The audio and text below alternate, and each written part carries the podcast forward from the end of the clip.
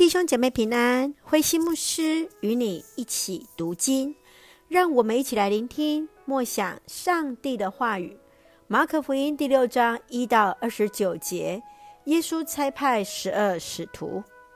马可福音第六章一到六节，耶稣回到自己的故乡拿撒勒传福音，当地人质疑一个木匠的儿子何以有此教导的权柄。耶稣直言。先知在本乡、本族、本家外都受人尊重。在第七节到十三节，耶稣呼召门徒，差派了十二使徒，要他们出去传道、劝人悔改。十四节到二十九节是施洗约翰的训道。希律一直视施洗约翰为异人，却因娶了兄弟菲利的妻子希罗底而被指责。希罗底因此怀恨在心，借机杀了约翰。让我们一起来看这段经文与默想。请我们一起来看第六章二十节。希律怕约翰知道他是一个正直圣洁的人，要保护他。希律每次听了约翰的讲论都非常不安，不过他仍然喜欢听他谈论。希律岂不矛盾？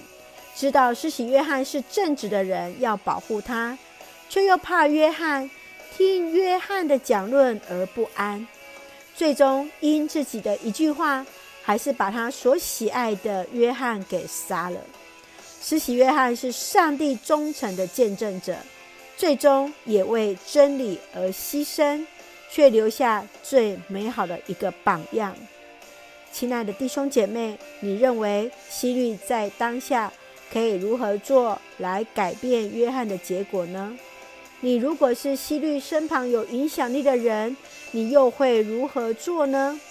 求主让我们无论得时不得时，总要勇敢宣讲上帝的话语。一起用第六章十二节作为我们的金句，他们就出去传道，劝人悔改。